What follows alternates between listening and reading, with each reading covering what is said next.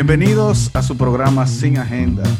Una vez más aquí con Edgar del Orbe y Ronald Romero. Ronald, ¿cómo tú estás? Estamos bien aquí, viviendo las maravillas del COVID y del Bueno. encierro casero. Aunque Yo- ya aquí la cosa está más suave. Sí, yo- eso creía yo la semana pasada. Acuérdate, yo te dije, no, ya yo creo que voy a empezar. Todavía si esa gente sigue barajando, dicen no, que son cuatro fases y vamos por la primera fase. La segunda fase es la persona que tienen que trabajar desde la planta, tienen que re- ir reintegrándose poco a poco, pero no me han dicho nada a mí todavía.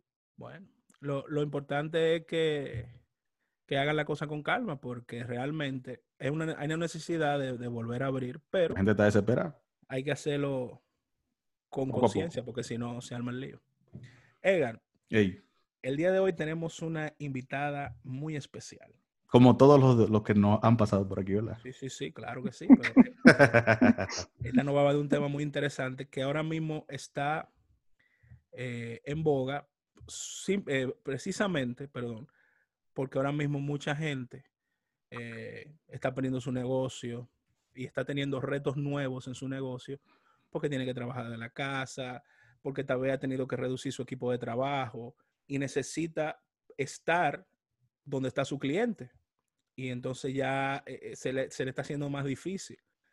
Entonces tenemos aquí a Aileen Santos eh, de Hola. Tres Más Group en Marketing, que nos va a hablar un poquito de, de todo lo que es el- el- los negocios en línea, marketing digital. Eh, pero primero quisiera pues que te presentes, Aileen, para que nuestra audiencia conozca. pero ella es Eileen porque yo vi que ella dice, se, se llama Berta Santos. Ella se llama Berta Aileen. Lo que la queremos le decimos Eileen. Entonces, Exacto. Eileen, ¿cómo tú quieres que te digamos entonces a partir de ahora? Aileen, dígame Aileen. No, Aileen. Es Aileen, es, es, Ai- es Aileen a que ustedes le conocen, ustedes no conocen a Berta. Ah, bueno, yo no conocía ninguna Berta. Ah, Eso me dice todo el mundo, que yo no te voy a decir Berta a ti, yo te voy a decir Aileen. Bueno, vale. Yo tengo un cuento de eso, yo tenía un cliente que recibía correos de Berta y me conocía como Aileen. Un día me dice, que mira, yo estoy loco por saludar a Aileen, a, a Berta. Y yo, my friend, Berta Aileen. Un placer. Resuelto el problema. Tú me estás relajando. Digo yo, no, yo no estoy relajando, yo soy Berta Aileen. Entonces, háblanos Eso me pasa con ti, frecuencia. eh, Eileen. Habla para que el, el público te conozca. Háblanos acerca de ti. Y de lo que tú haces. Bueno, yo soy madre de Sal y Pimienta, de Ian y Emma, son mis, mis amadas eh, crea- criaturas y creaciones. Eh, soy esposa de Schmeling, pobrecito, ay Dios mío, pobre esposo. Hombre santo. y ya santificado aquí en la tierra. Eh, soy eh, una persona creyente, creo en Dios ante todo. eh, amo a Jesús, amo a mi iglesia. Eh, tengo muchos hermanos, muchísimos, que me han dejado la vida, aparte de los de sangre. Eh, y tengo una empresa que creé, digamos que en, en un acto de irreverencia hace un buen tiempo atrás, eh, que se llama hoy día 3 más Group Marketing. Eh, me dedico tiempo completo a básicamente a eso, a mis hijos, mi familia, eh, mi negocio y mi, y mi esposo, mi comunidad. Básicamente esa es mi vida. Eh, tengo experiencia en todo este tema digital, yo vengo de publicidad. Eh, en su momento era básicamente como que diseño, mucha agencia publicitaria, esa era como la línea. Luego decidí pasar a la parte de eventos y promociones y ahí desarrollé muchísimos eventos. De hecho, Ronald eh, trabajó conmigo en algún evento en algún momento que Sí. gracias a Dios que estuvo ahí porque Dios sabe hacer sus cosas. Amén. Y él sabe por qué lo digo. y al final también eh, en mi vida soy una persona que cuestiono mucho las cosas y en ese momento yo cuestionaba el hecho de que muchos eh, clientes invertían miles, miles de pesos en estrategias que eran un barril sin fondo y que yo entendía que se traducía en una pérdida. Y justo en ese momento entró todo el proceso digital de Facebook eh, en su momento y ahí me dediqué como que a diseñar Facebook. De hecho, el primer cliente que diseñé fue Abacardí Dominicana, y wow, que cobré tanto dinero por hacer como tres frames. Que... Y, te dieron tu botellita, me imagino. Madre mía, no, no, no, pero me dieron tanto dinero que se podía comprar más botellas de la que tú te imaginas. Ay, eh, era una gángster en ese, en ese entonces. no, pero realmente, realmente no. Tú lo que tenías era un conocimiento en un momento que tal vez otra gente no lo tenía. Es así. Y bueno, pues eh, por ahí se abrió como el camino de lo digital. Y luego un día, un cliente eh, que eh, entró a mi vida por, por una recomendación, me muestra todo este mundo digital, pero de cara a la compra de clientes para otros clientes. Yo decía, wow, y eso se puede hacer. Entonces el cliente me contrató como para eso, pero yo no sabía hacerlo. Entonces me fajé a estudiar y como a desintegrar cómo era que tú comprabas publicidad y generabas leads o clientes y aprendí a hacerlo muy bien. Hoy, eso es eh, la dedicación de la agencia, más allá de ser manejo de redes sociales, es generación de clientes eh, potenciales. Eso, a eso dedico mi, mi tiempo completo. Soy estratega, tengo varias especialidades. Eh, no, yo estuve viendo eso. Marketing. Yo, estaba viendo toda esa especialidad y yo, yo cuando iba por la mitad dije, diablo, todavía hay más, me faltan como cuatro más. Yo estudio mucho porque este, este mundo digital no se resume en Facebook e Instagram. O sea, para, para todo lo que es el argot digital hay mucho camino, hay demasiado donde recortar. Y te puedo decir que por el mismo tema de la agencia, que es muy demandante, y por los hijos, honestamente, eh, bueno, Smelling pelea conmigo por eso. Yo estudio de 11 a 3 de la mañana promedio, por lo menos una o dos veces a la semana. Wow. Y, o sea, es la única forma en la que yo puedo como mantenerme vigente. Eh, y también mi cabeza me hace, me hace cuestionar las cosas. O sea, voy viendo como estrategia y voy viendo cómo eso no funciona, esto sí, necesito hacer pruebas, necesito contrarrestar ese conocimiento y por eso eh, ves que el currículum como que se extiende. Y claro, a veces uno dice, yo no quiero poner como toda esa información porque honestamente es algo que yo disfruto hacer. O sea, no es, eh, no es cuestión de llenar la hoja de vida, sino de eh, poder transmitir ese conocimiento a mis clientes. Ok, yo vi entre, entre tus especialidades, me llamó mucho la atención que tú te especializas en el rescate y la renovación de negocios. Háblanos un poco de, de eso. Sí, mira, cuando yo comencé todo este proceso de, la agencia, en algún punto y por alguna razón, casi siempre los clientes que llegaban siempre estaban como al punto de cerrar. O sea, era como que yo era su, su, carta de salvación, como el último tiro. Entonces yo eh, hasta ese punto nunca me di cuenta, un día haciendo como la reflexión del perfil de la agencia, yo decía, pero ok, el 100% de los clientes que llegan a la agencia llegan referidos por otros clientes que salieron de la quiebra o de procesos de cierre porque entraron a la agencia y pudieron reencaminar eh, las cosas, porque generalmente muchos de esos clientes estaban haciendo disrupción digital, es decir, no aceptaban el hecho de que el consumidor y el mundo había cambiado y que se necesitaba eh, procesos digitales sin importar el tipo de negocios.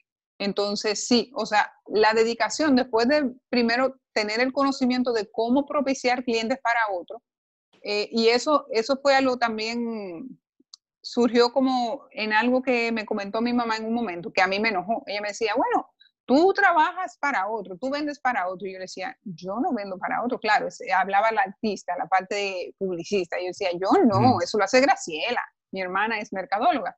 Entonces decía, sí, tú lo que haces es vender para otro. Entonces, claro, en ese momento yo reflexiono y digo, bueno, pero es cierto. Al final, eso es lo que yo hago, rescatar negocios y generarle eh, oportunidades a sus clientes. Entonces, digamos que en la definición de mis clientes, ellos dicen que yo tengo la capacidad de eh, hacer divergencia de una manera eh, muy buena y luego converger todo el conocimiento para ayudarlos a, en pasos concretos, ir a un fin que sea, obviamente, el vender más generalmente.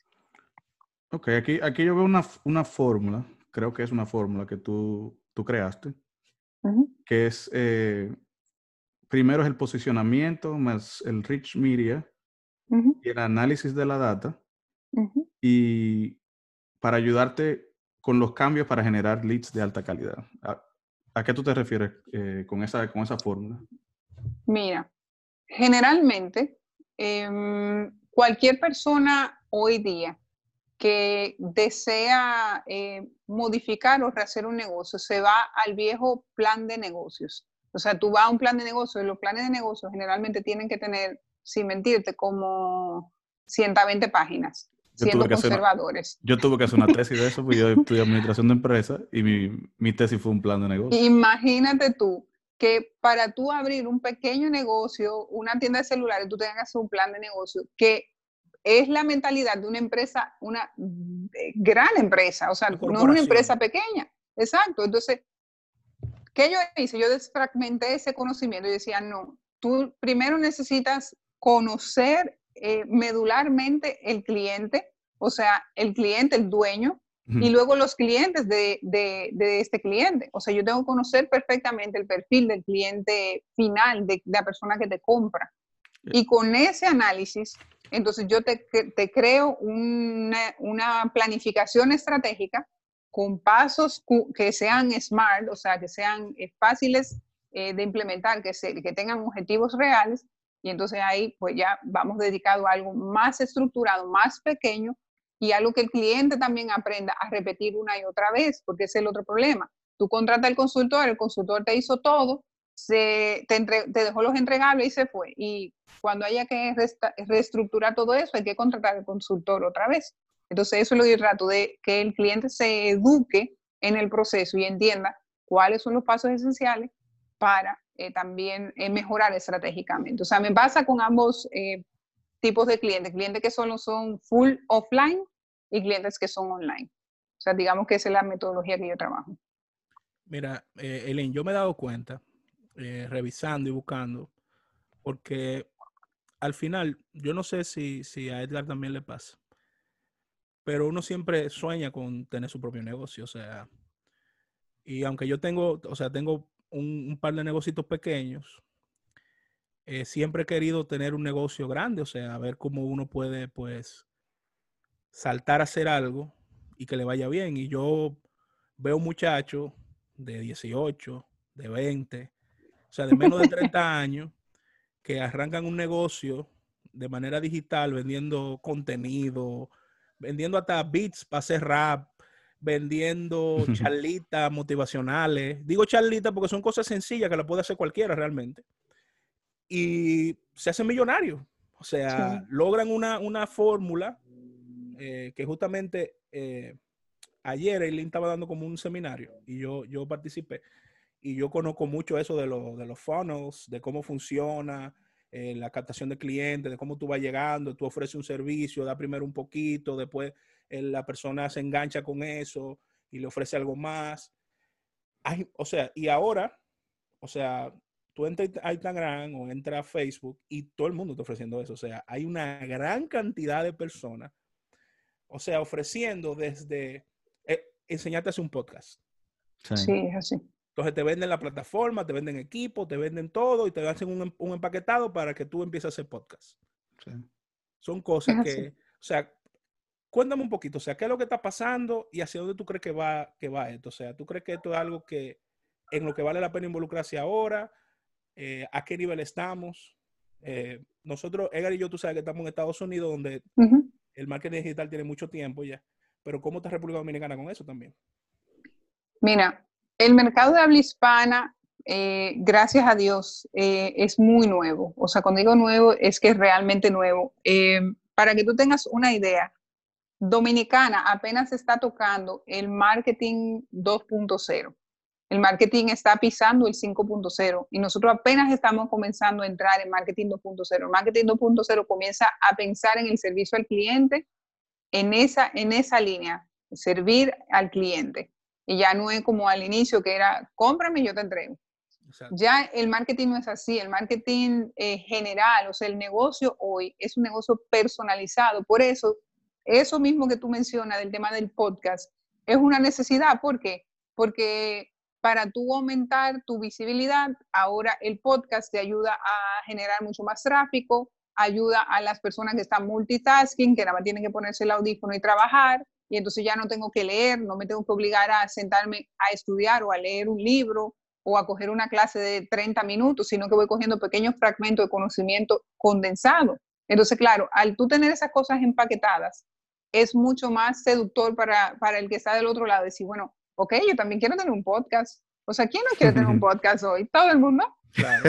O sea, ese, ese como, el, como, el, como el nuevo Instagram. O sea, todo el mundo y haciendo, haciendo un, un, pequeño paréntesis de eso que tú dices, realmente nosotros cuando empezamos, empezamos porque queríamos hacer algo, teníamos más tiempo ahora, ¿verdad? Estamos en la casa. Hicimos algo sencillo y nosotros se lo mandábamos a nuestros familiares por WhatsApp. Creo que a ti te lo mandamos, te llegó así por primera vez. Sí. O sea, un audio de WhatsApp. Alguien nos dijo, pero es que en WhatsApp yo no puedo seguir haciendo lo que yo estoy haciendo y escucharte. Aunque sea una de las dos. Yo busco una plataforma donde nos lo suben a, Spotify. Pero lo, lo, que te quiero decir es que a veces, o sea, que realmente la gente quiere oír, o sea, la gente busca, eh, está en algo y el podcast tiene la ventaja de que en, un tiempo prudente te da mucha información, tú la retienes, la analizas y, y haces lo que tú quieras con ella. Sí, es así, es así. Cuando tú, o sea, la mayoría de las personas ahora mismo están, yo te diría que eh, autocastigándose en el sentido de debí de iniciar el negocio digital hace tiempo. Ah, sí, claro. Creo que de 100 personas, 99 se han dicho eso en, este último proceso de, vida. Y claro, la digitalización viene proponiéndose hace un buen tiempo. Por eso digo, el mercado habla hispana está muy, muy nuevo. De hecho, los clics son más baratos para, para Latinoamérica en general que para el continente europeo o Asia inclusive. Y yo creo que eh, aquí lo que hay que diferenciar es el tema del el por qué. O sea, generalmente un buen negocio, como tú bien dijiste, es un chamaco que coge y dice, mira, yo tengo esta idea y voy a hacer tal cosa. Generalmente es una generación, eh, valga la redundancia, es una generación muy eh, retante. O sea, yo lo voy a hacer. Sin miedo, sin miedo. No se, no se lo cuestiona como nosotros, quizás esta generación de nosotros lo, lo, lo que estamos para arriba. Sí nos cuestionamos las cosas porque ya tenemos otros compromisos. No solo eso. A nosotros nos decían, pero muchacho en la casa, tú te estás volviendo loco. ¿Qué es lo que tú estás volviendo a, hacer un Búscate un buen trabajo. Búscate un trabajo. Un Exactamente. Entonces, yo creo que a nosotros también nos cortaba mucho la sala en, la generación nuestra. Y, teníamos menos recursos. Antes se, quería algo más seguro. Algo que tú supieras que iba a estar ahí yo te voy a los 15 los 30. El podcast, yo encontré una plataforma aquí que te lo sube gratis a Spotify. Sí, sí, sí. O sea, de manera gratuita. O sea, yo hago toda mi programación, pongo mi fotico, mi cosita y me lo sube nítido con mi línea gráfica y toda la cosa. No, pero todavía no siguen avisando. Mira, ahora te lo suben en tal plataforma. Exacto. sí, exacto. En varias plataformas que... Ellos indexan, es así. Es, así. O sea, hay más recursos ahora y más, y más facilidades. Esa es la verdad. O sea, todo el tema de YouTube, que ese crédito lo tiene YouTube y tío Google, cuando tú haces esas búsquedas, o sea, tú, tú tienes la información a mano. Antes, si tú, si tú tenías la necesidad de hacer un podcast, necesariamente tú tenías que ir a un curso en un aula con alguien físicamente que te lo enseñara a hacer. Ahora no, ahora tú, tú te entras, coges cinco tutoriales, inclusive tú puedes coger cinco formaciones distintas y contrarrestar lo que aprendiste. Incluso hay uno que lo va a hacer práctico, el otro no, el otro solo te va a dar la teoría, el otro te va a decir eh, solo herramientas o metodologías. Y lo otro es eso, ¿qué es lo que está buscando la gente? Si tú te estás planteando hoy montar un negocio, es responder qué atajo necesita la persona a la que tú le quieres ofrecer el negocio. ¿Cuál es el atajo? Es el secreto. El secreto está en tú decir, ¿qué estructuralmente necesita de la forma más sencilla posible una persona para, eh, con mi conocimiento, hacer tal cosa. Sí. Eh, mira, por ejemplo, eh, yo, yo, como, o sea, Ronald, solté el Facebook hace mucho tiempo, o sea, no lo uso para, para mis actividades y mis cosas de la iglesia. Muy poco. O sea, lo tengo que si yo publico algo en Instagram me sale en Facebook, algo así, pero no diga que lo uso. Sin embargo, tengo amigos que sí lo usan mucho. Eh, y yo, por ejemplo, hice, hecho, hice dos publicaciones esta semana que tuvieron más alcance que 10 meses de Instagram. En Facebook. y yo ni siquiera lo estaba buscando. Pero entonces yo pensé, yo dije, espérate, el que me sigue a mí es en Facebook que me sigue. O sea, el que me sigue como Ronald, mi amigo, mi pana, me sigue en Instagram tal vez. Pero el que me sigue como artista, como músico, me sigue en Facebook. Entonces yo digo, si nosotros el ministerio va a hacer algo, tiene que ser en Facebook. Porque ahí es que está mi gente. ¿Tú me entiendes? y es una, es una cuestión de generación, Ronald. La generación, eh, vamos a decir, eh, que tiene hoy día 30 años y tira para atrás, son personas que van a estar en Facebook. Una persona que tiene veintitantos va, va, a estar en, en, ambas plataformas, pero va a estar más en Instagram. Incluso uno que esté en los teen ahora mismo, 13, 15 años, va a estar en TikTok. O sea, abandonó Instagram, que ese es su Facebook ahora para él, y él está en TikTok disfrutando. Entonces, claro, son generaciones. Si tú, claro, si tú estás hablando de negocios, siempre vas a necesitar a Facebook. Instagram es una vitrina, esa es la definición de Instagram, es una vitrina social donde tú muestras y esa es su eh, esencia. Facebook es un espacio más formal, más social y más, profesional. No vamos a decir que eh, más interactivo porque no tiene las herramientas para ser interactivo. Por eso tú ves que Instagram tiene las historias donde tú pones encuestas y muchísimas otras cosas. Yo tengo años que no me meto en Facebook, por eso te pregunto. Facebook Facebook ha tratado de meter eh, aplicaciones para tú hacer más cosas. Sin embargo, por ejemplo, en Facebook tú vas a encontrar noticias, tú vas a encontrar artículos, tú vas a encontrar tutoriales. O sea, tiene un objetivo totalmente distinto. Es como compartir con la comunidad. El otro es mostrarle a la comunidad. Por eso es que Instagram es tan, es tan bien percibido, porque es algo muy visual, muy rápido. Pero en, en su misma rapidez te deja obsoleto bastante rápido porque tú necesitas estar constantemente publicando para tú estar actualizado dentro de esa red. Ok, entre los, yo, yo veía algunos pasos. Tú dices, primero, lo primero que tenemos que hacer es la atracción del cliente. Entonces, luego que nosotros lo, lo, atraemos, ¿verdad? ¿Cómo es entonces que se hace la, la, conversión a la que tú te refieres en tu página? ¿Cómo nosotros podemos, ese, ese cliente que, no, que tú ya capturaste, cómo tú haces que convierta, que se convierta eso en una venta? Y, luego, obviamente, viene la fidelización, perdón, y el contenido abierto, ¿correcto? Sí. Ok, mira. Cuando hablamos... Al final, al final lo que queremos es que todo ese tráfico se convierta en venta, idealmente. Entonces, por eso te hago la... Es el, es, es el objetivo. Claro. Digamos que eso es una... Em, es una eh, estrategia llamada inbound marketing. El inbound marketing lo que eh, trabaja precisamente es eso, es el proceso, el ciclo de vida de un cliente. Te lo, te lo voy a ir contando y te lo voy a ir poniendo un ejemplo. Tú entraste a Google y buscaste cómo construir una puerta de madera. Eso es una búsqueda abierta. Ahí te van a aparecer varias empresas que están bien eh, ubicadas a nivel de SEO y te va a referir a su página web. De repente tú entraste a la página web, viste información, pero por falta de estructuras para el proceso de conversión, sencillamente saliste. Eso se llama perder una oportunidad. Ahí automáticamente, al tú no tener los pasos eh, organizados, automatizados dentro de la web, perdiste esa oportunidad de venderle a un cliente. Entonces, lo que manda es que en el proceso de conversión, si ya te, si te vi en las redes sociales o te vi por un correo que me enviaste o te vi dentro de Google y fui a tu página, tiene que haber un call to action, tiene que haber una llamada a la acción que me invite a hacer algo. O sea, las personas necesitamos ser guiadas.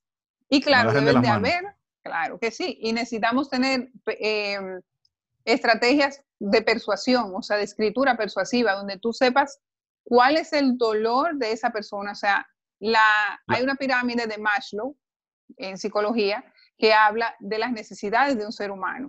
El miedo, la seguridad, la alimentación, la fama, todo eso es importante a la hora de construir el mensaje. Tú estás muy leído, Eileen.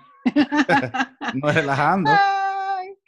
Eso, bueno, claro, vuelvo y digo, o sea, el que cree que negocios digitales, tener Instagram y Facebook, está comenzando bien mal. Empezó y mal. Va a cerrar, y va a cerrar bastante rápido porque va mucho más allá. Y por eso lo digo, o sea, los eh, americanos son los eh, pioneros en esto y, y, definitivamente está demostrado.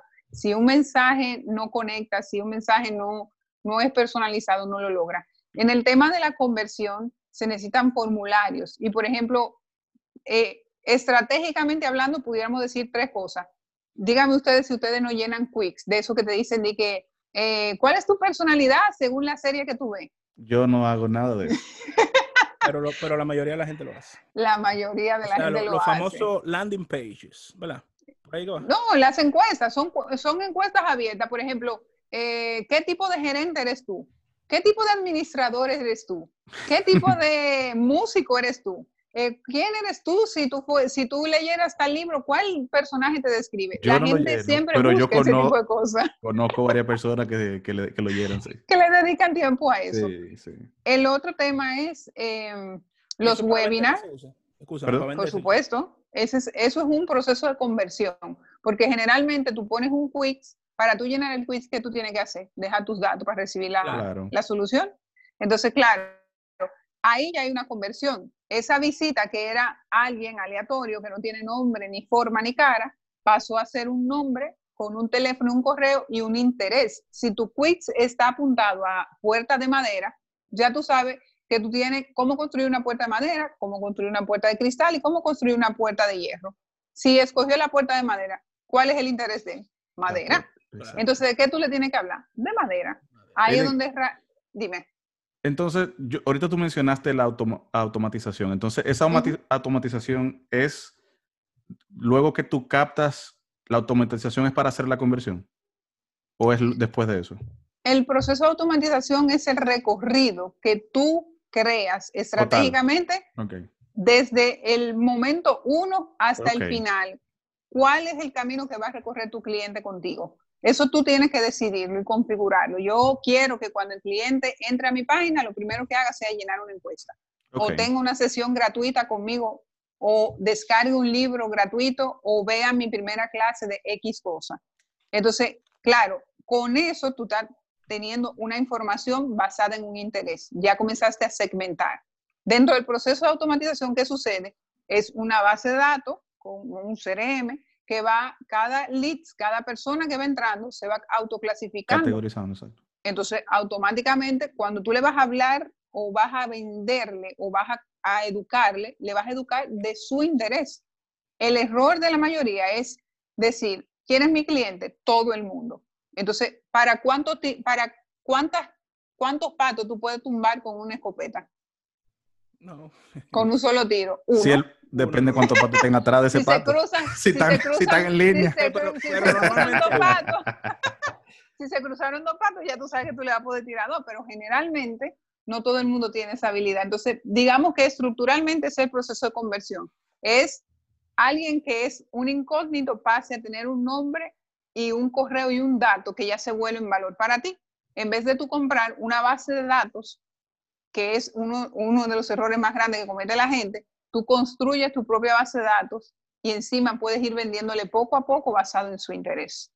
Claro, y, lo vas a retener más porque conoce sus gustos. Exactamente. Y, lo vas a personalizar. O sea, es esencial personalizar el mensaje y decirle, oye Edgar del Orbe, qué bueno que nos escribiste mira, veo que te interesan las puertas de madera. ¿Tú sabías que hay pinos, roble, eh, cedro, eh, andiroba y que esta madera es especial y esta no? Claro, que tú dices, wow, o sea, me está hablando a mí, te hace sentir especial. Y eso es algo de esta generación de consumidores. Si le hablaste a todo el mundo, no conectas.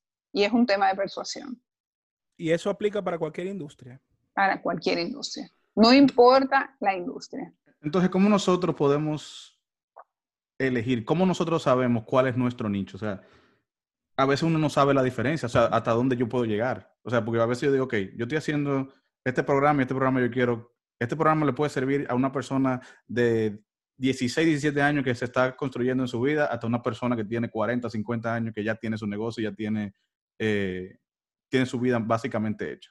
¿Cómo nosotros podemos elegir ese nicho? el mismo, voy a usar el mismo ejemplo de la puerta de madera.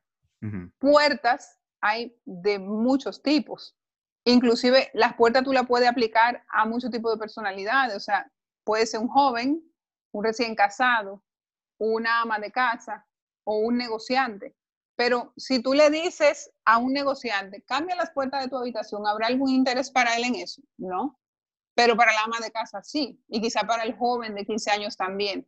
Lo ideal es que, cada negocio cree un perfil, inclusive de este podcast, ustedes pueden crear un perfil y ponerle fotos, o sea, coger una foto y decir, el perfil de gente que yo quiero que me escuche es mujeres eh, de 35 a 50, a 50 años que se vean de tal manera. Y yo también quiero que vengan hombres que sean de 25 a 45 y que sean de esta forma, que consuman este tipo de cosas, que tengan lectura, que sean de tal manera. ¿Por qué?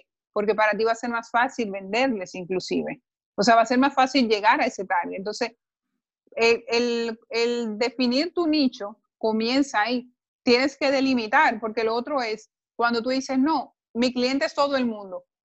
¿Cuánto, ¿Cuánto dinero vas a tener que invertir para llegarle a todo el mundo? Ahora, si tú decides que tu cliente es el cliente de dueño de una casa que no está alquilado y que tiene puertas eh, hechas de playbook, que tiene que hacer un cambio a puertas de caoba, ya es otro. El interés va a saber venderle mejor. Entonces, se construye el nicho también cuestionando. ¿Tiene poder adquisitivo? O sea, ¿te puede comprar la puerta que tú le estás vendiendo en Aniroba o en lo que sea que tú se la estés vendiendo? ¿Sí o no? O sea, se llama el test de Limus. O sea, tú tienes que, antes de tú lanzar cualquier negocio, cuestionar primero si hay nicho, o sea, si hay mucha gente vendiendo lo mismo, si hay demanda de lo que tú estás tratando de vender, cuál es el valor que te diferencia de la, de la mayoría. Es decir, yo soy una agencia de marketing digital, pero que yo conozca, en Dominicana no hay una agencia que se abandere de yo propicio clientes a mis clientes. O sea, yo no soy una agencia de marketing digital típica, yo soy una agencia, y así me defino, una agencia de marketing no tradicional. Porque yo combino muchos conocimientos. Entonces, exactamente lo mismo. Cuando creas el producto, tienes que testearlo. O sea, testea tu nicho, busca personas, la que tú dices en tu cabeza que son las posibles personas que te van a comprar, testéalo. Conocen la frase de producto mínimo viable Mm, ¿Para qué te vas a ir a construir una Homer sin tú saber si tu cliente lo que necesita es una patineta? Entonces, comienza el proceso primero hasta llegar a la Homer. Primero tú tienes que ver si necesita un patín todoterreno, si él vive en un lugar todoterreno, o sea, cuál es su realidad. Entonces, esa es la forma de construir tu nicho. Primero, te lo puede comprar. Y hoy, hoy, con el tema del COVID, es fundamental. O sea, nosotros, este proceso va para largo. Y el proceso de digitalización para todos es fundamental en todos los órdenes de nuestras vidas. O sea, donde tú puedas no ir a la farmacia y llamar y que el deli sencillamente te deje el, pack en la puerta, tú vas a optar por ese servicio. Tú no quieres ir a la farmacia a contagiarte. Tú no sabes los controles que tiene la farmacia. Sí, Exactamente. Amazon y todas esas cosas. Mira, tú sabes, tú sabes, Link, que yo estuve eh, viendo. A mí me gusta mucho la serie de Shark Tank. Eh, uno de mis programas favoritos es ese. Porque, o sea, realmente, óyeme, la gente es innovadora. O sea, hay gente que piensan en cosas que tú dices, pero ¿y por qué no lo pensé? Ese tipo está loco. Acá te digo, pero vea, pero Sin embargo, una cosa yo me doy cuenta que ese programa va mucha gente muy preparada, va mucha gente que tiene una personalidad tan especial que convence a la gente, pero que su producto tal vez no es tan bueno hay otros que tienen un super producto, pero los tipos van y no tienen personalidad o no van preparados. Y tú ves ahí realmente cómo esos tipos, o sea, que tienen mucho tiempo bregando con, todo lo que es negocio, te desarman un, discurso y te, te debaratan a la gente. Yo vi uno ayer de dos bomberos. Los tipos inventaron una escalera para ponerle en el marco de la ventana, ¿verdad? Que tú la sacabas de la ventana, la abría y la tiraba y en menos de tres minutos tú estabas afuera, si había un fuego, tú veías humo, ¿verdad? Yo dije, no, pues estos tipos van a romper, son bomberos, que tú sabes que aquí son héroes. Hay una conexión ya ahí. Exacto. Tienen un producto muy bueno, económico, lo que costaban como 100 dólares, modificar la ventana, o sea, nítido. Que para una gente que se va a salvar, por ejemplo, yo dije de una vez, concho, me gustaría tenerlo aquí. En, yo tengo un segundo piso ahora mismo. Sin embargo, los tipos le dijeron, ¿y cómo te va a meter, cómo tú vas a convencer a la gente que hace en ventana o a los contratistas que le metan 100 dólares más a su proyecto para meter tu, tu escalera? No, porque te dice, eso no va a pasar. Porque el constructor siempre lo que busca es ahorrarse el dinero. Y como eso no es un requerimiento, o sea, como el, el Estado no le exige a usted que le ponga una escalera a la ventana, ellos no se la van a poner. ¿Y cómo estaban las finanzas? No, no, vi el episodio. ¿Cómo por la finanza que siempre te agarran. Si tú no te sabes tu numerito, de una vez te cortan. ¿Estaban bien las finanzas? No, las finanzas no estaban, no estaban, no, o sea, estaban mal en el sentido que yo O sea, que si ellos conocían su, su, estado ellos conocían. pero salieron con los lagrimones los tipos y sin, y sin negocio. ¿Por qué? Quizá, quizás ahí lo que le faltó fue un poco de estrategia, porque lo que él debió de haber hecho era de haberle dicho, yo voy a ofrecerle al, al constructor la escalera para que él la incluya como una ganancia adicional. Sí, Ese era el punto pero- de vista pero- que tenían pero- que hacer. Pero lo que ellos se enfocaron, en- lo que ellos querían decir, lo que ellos le querían decir, no se lo dijeron, fue sácala del bendito marco, ponla donde tú quieras, ponla que se, que se grape en las ventanas y que tú la puedas poner en cualquier ventana, sácala de allá adentro. Porque tú te estás poniendo un obstáculo. Te está limitando. O sea, tú tienes que pelear con los constructores, pelear, o sea, convencer, no pelear, convencerlos. Si tú ese mismo diseño bien chulito que lo tenían, una cosita así, chiquita, o sea, pequeña, tú la pones ahí, busca una manera que eso se quede ahí fijo y se la puede vender a todo el mundo. No tiene que vendérselo a los constructores, se lo puede vender al consumidor final. Mira, Ronald, tú hablando de, de- de eso de, de Shark Tank, muchas veces algunas personas lo usan como un medio de mercadear su producto también. A veces lo- ellos no necesitan ninguna inversión de ninguno de los Sharks, pero ellos quieren la, la visibilidad porque saben que ese programa lo ven millones de personas en- a nivel nacional. Y, Es así, es así. y eso me viene, una pregunta que tengo para ti, Eileen, que me viene a la mente. Yo no sé si te acuerdas, Ronald, en el año 1989, no que tú seas viejo, pero, o Eileen quizás sabe, Ya yo había nacido. Ah. Eileen también. Pero El mucho de eso. Ay, ¿Tú te acuerdas? El, Nintendo hizo un, lo que le llamaban el Power Glove, que era que uno jugaba ponchado Ah, sí, con un guante. con un guante, No me acuerdo. ¿verdad? Y con ese guante, en lugar de tú tocar los botones, tú hacías los gestos de la, de la trompada. Sí, y tú lo que hay hacías- ahora es realidad virtual, como el Wii y toda esa cosa. Es- pero te, te lo. Entonces, ¿qué pasó con ese producto? Ese producto le dieron un mercado ya tú te imaginas. Br- Brutal, excelente, que sé yo qué. Al final, cuando el producto salió, nada más lo hicieron para dos juegos. Cuando el producto salió, lo que ellos habían promovido, el marketing que le habían hecho, no llenaba las expectativas de lo que podía hacer el producto. Entonces, el producto no funcionaba de la forma en que lo habían mercadeado. Entonces, eso viene a la, a la mente de que un marketing bueno puede matar un producto bueno también. Un marketing malo. será. No es bueno, el bueno es marketing. El marketing fue excelente. Ya todo el mundo estaba comprando el producto. El producto terminaron. Pero es malo en el sentido de que tú, tú sabías que ellos sabían que eso no tenía el alcance que ellos decían. No, quizá, quizá. No el había la conexión. era ese. Exacto, El- háblanos. Dinos, el, el problema no era ese, proba- probablemente es lo que yo te estoy diciendo, no hicieron un test previo, ni tampoco le preguntaron al cliente si, creí, si quería eso. Y ahí erraron, porque realmente la producción, o sea, y, cuando igual, si tú vas a hacer un prototipo de lo que sea, yo te, yo te estoy hablando de que yo tengo clientes que llegan y me dicen, mira, yo quiero tal cosa, y yo le digo, no, no, no, no, no, espérate. ¿Por qué tú quieres eso? ¿Para qué? ¿Qué es lo que tú estás tratando de suplir? No, pero que en realidad tú no necesitas eso, tú lo que necesitas es esto. Tú le preguntaste a tu audiencia si está dispuesta a comprarte por la página web que tú quieres crear. Mejor sigue vendiendo por WhatsApp y construye una landing page y pon WhatsApp Business y segmenta tu audiencia y ya no tienes que invertir en la, en la página web. Pero de inicio, probablemente lo que dejaron de hacer, la tarea que lo hicieron fue preguntarle al cliente que le gusta jugar con los dedos y sentirlo ponchado ahí. E- esa era la fiebre del Nintendo. O sea, lo chulo era tú estar con el control y atajarle el cable y, y tumbar el Nintendo. ¿A quién Claro. no le pasó eso? Yo, Tú yo me acuerdo de Saltando un mundo y no- terminaba con el Nintendo en el piso. Eso no se movió mucho. Yo me acuerdo. Yo que llegué a verlo, inclusive. Yo no lo llegué a ver. Yo sí, la pistola de lo- del juego de Ah. patos, esa sí yo me acuerdo, pero el habla de, de de comprar ponchado no. Y ¿Eh? pregúntanos nosotros cómo terminamos nosotros usando el, el- el jodido guante ese. para jugar con la manito así, porque tenía sus botones, como si fuera un control Ah. también. Y en vez de ponernos, terminamos jugando como otra canción adicional con los botones.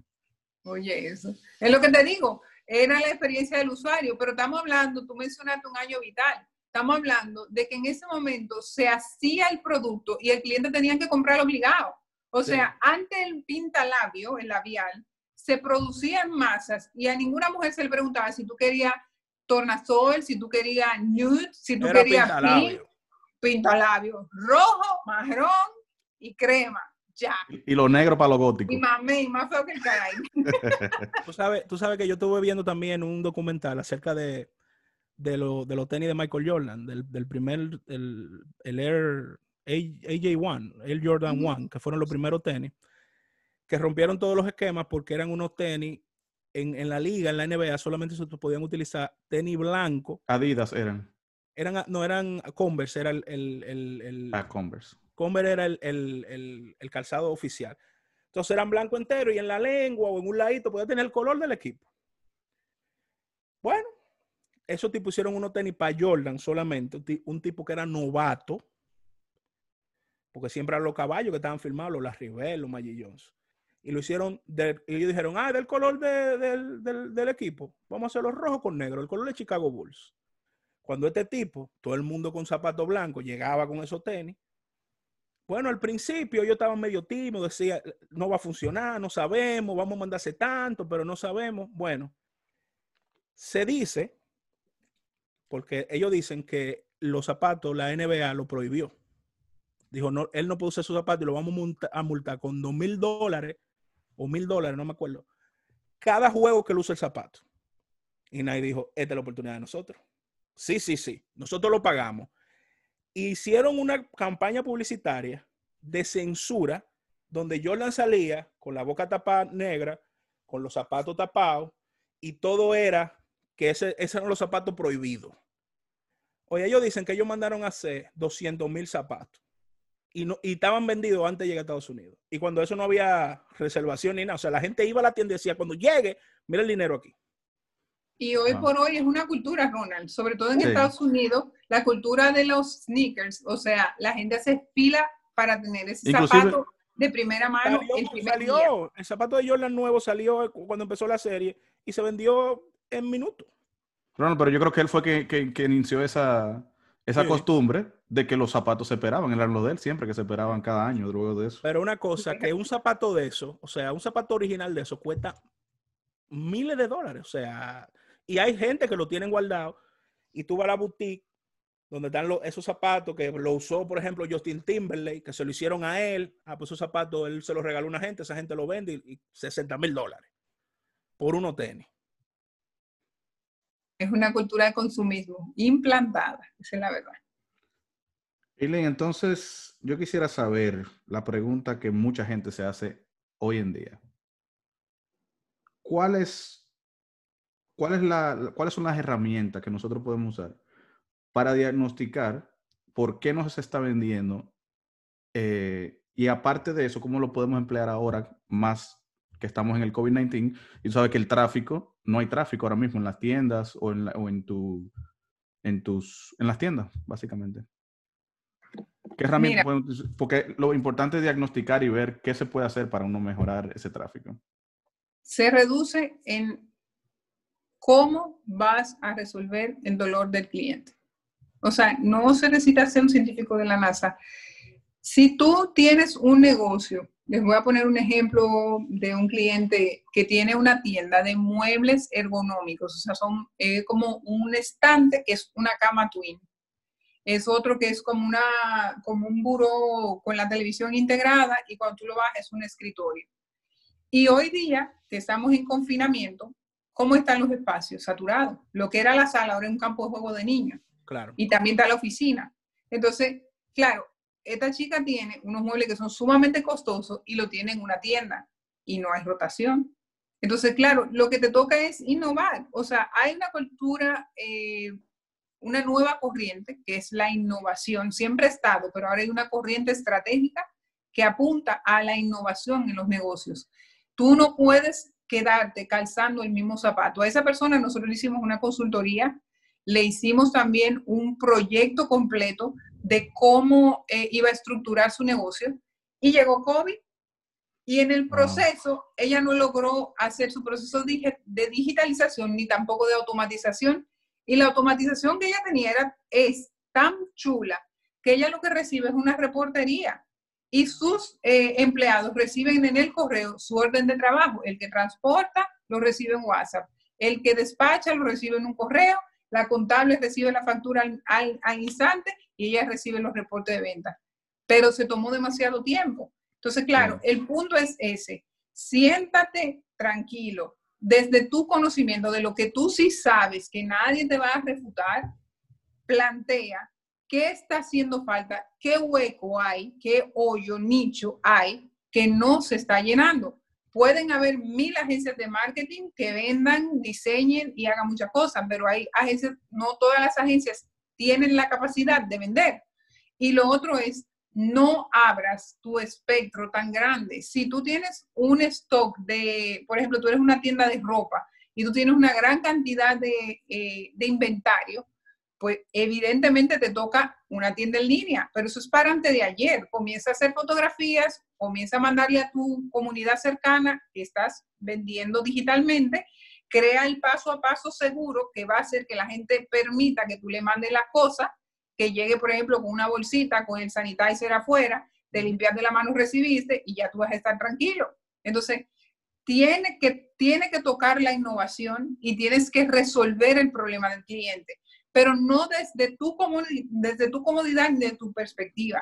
Es que realmente antes de hacerlo, tiene que preguntarles a las madres, ¿tú me comprarías la ropa de niño que yo tengo aquí en stock si yo te la mando de tal manera y de tal forma? Si el 30% te dijo que no, no lo hagas porque no vas a vender ni un penique.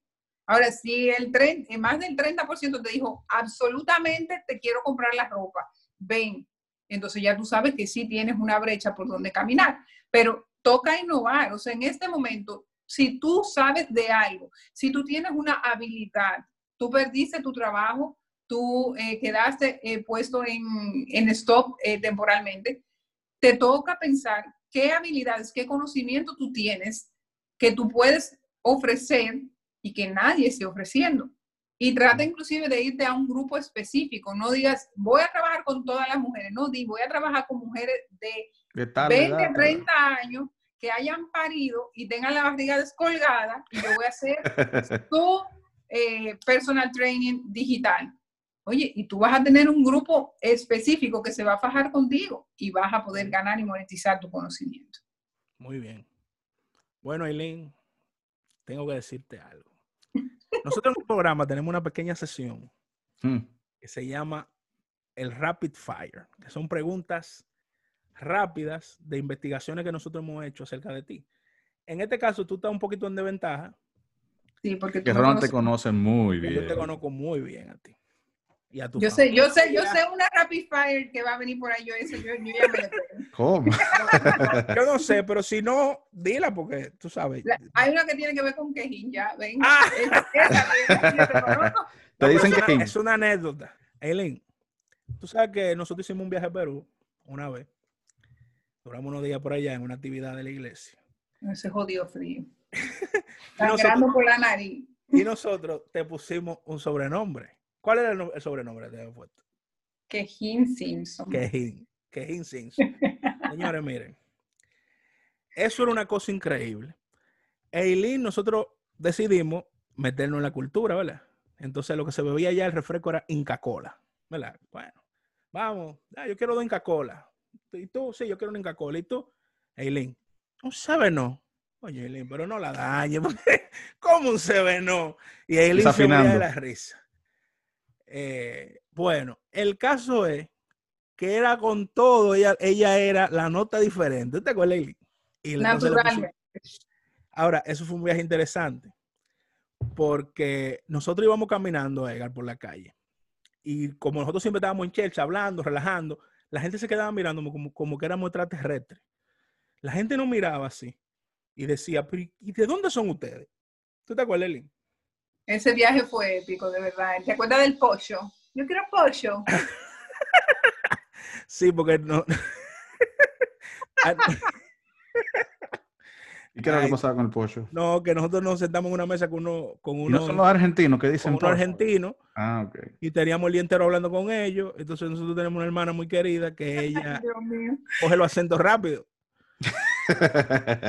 Pero sabes que nosotros tenemos esa, esa, cualidad, yo no sé por qué. Si hay una, una, nacionalidad que se ajusta a los otros acentos de una vez, somos los dominicanos. El dominicano, pero mi hijo, oye, oye, eh, Edgar, mi hijo está viendo una, una serie en español y dice, estábamos aquí en casa de Graciela, en mi hermana, y dice, su esposo español dice, ¡Hala, tío! ¡Mira qué neumáticos! Eso se fue abajo porque, dime, un dominicano. ¡Hala, tío! Sí, sí. Y te digo que aquí yo conozco gente. Si se juntan con un puertorriqueño, saltan hablando con la eja y con lo, como los puertorriqueños. Si se juntan con un colombiano y, así sucesivamente. La cosa es que nos daban la comida en la conferencia. Y santísima, si eso se podía llamar comida. Era una comida un poco extraña realmente. Y, o bueno, extraña para nosotros. Y entonces nos dieron un pollo ahí. Y yo miro a la amiga y le digo, ¿y tú no vas a comer? Yo no quiero pollo. ¿Y dónde fue que se fueron a comer? ¿Para, para McDonald's? Fue una cosa así. Para McDonald's. Óyeme, eh, Edgar, no han servido con, con, toda la humildad y con todo el cariño, pero nos sirvieron una carne como cruda, como con agua y un arroz blanco rarísimo. Y aquello se veía, mira. Era como, era como, o sea, tú sabes que el, dominicano le gusta su cosa que no Bonita, bien presentada, sí. Entonces se veía como sancochada la carne. No, no, no, no, pero, oh my God. Y el sacerdote que me quedaba al lado tan bello me dice, ni que usted no lo quiere, yo me lo como. Y yo, sí, está bien, venga, cómase lo que yo voy ahora. Y después me jala, me jaló y me dijo, usted no puede ser así, usted tiene que comer de lo que hay. Digo yo, no se apure, que allá hay un McDonald's, yo voy a McDonald's. Y así mismo cogí mi carretera y fui cogido a McDonald's. Y compré uno para llevar, porque yo sabía la que me esperaba el otro día. Dios mío. Eileen. No, está bien, vamos a dejarla así. no voy a hacer esa pregunta. No, me involucre, no, me, no me involucre, ya yo soy doña Eileen, ¿eh? Cuidadito. Es una doña, sí. Bueno, Eileen, el tiempo pasado.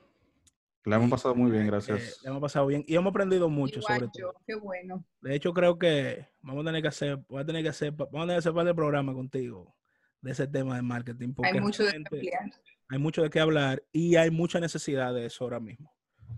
La gente necesita conocer cómo vas a echar su negocio para adelante. Yo tengo amigos, personas que quiero mucho, que tienen ahora mismo la dos manos en la cabeza porque no saben qué van a hacer. y, hay que, eh, mm, brevemente te digo, o sea, no pueden esperar ni un minuto más, es tomar acción, ya sea cerrar, entregar, cancelar, pero no se puede procrastinar, esperar que pase COVID, porque COVID va para largo, lamentablemente. O sea, esta situación eh, nos supera a todos, nos supera a todos, ciertamente. también para hablar un poco de cómo se invierte en las redes, cómo, cómo, qué, qué, cómo se hacen presupuestos para eso, porque yo te voy a decir la verdad, yo sé, yo conozco, ¿verdad? Empresarios dominicanos que tienen empresas que pudieran vender 10 veces más de lo que venden, pero dicen que por ahí no se vende su producto. Y yo he visto que por ahí se venden todos los productos. Sí. Es así, porque hay mucho, en, en, todo en todos los medios y sectores hay de todo. O sea, hay mucha gente engañando al otro, diciéndole falsas promesas de, mira, yo te voy a dar tal cosa, voy a hacer tal cosa por ti. Y al final, yo te puedo decir, o sea, yo tengo clientes que han pagado 9 mil dólares, otros han pagado 120, 120 mil y pico de pesos dominicanos por una página web que está hecha en lenguaje de programación que nadie puede trabajar y al final se han quedado con las páginas porque están montadas en sus servidores y han tenido que terminar pagando más para poder tener lo poco que hay montado en la página web. O sea que, vuelvo y digo, hay de todo y el punto es ese, tienes que cuestionar bien las cosas y siempre tienes que buscar contrarrestar la información que te están dando. O sea, no crea que la gente tiene una varita mágica, que es una de las cosas que yo le digo a mis clientes.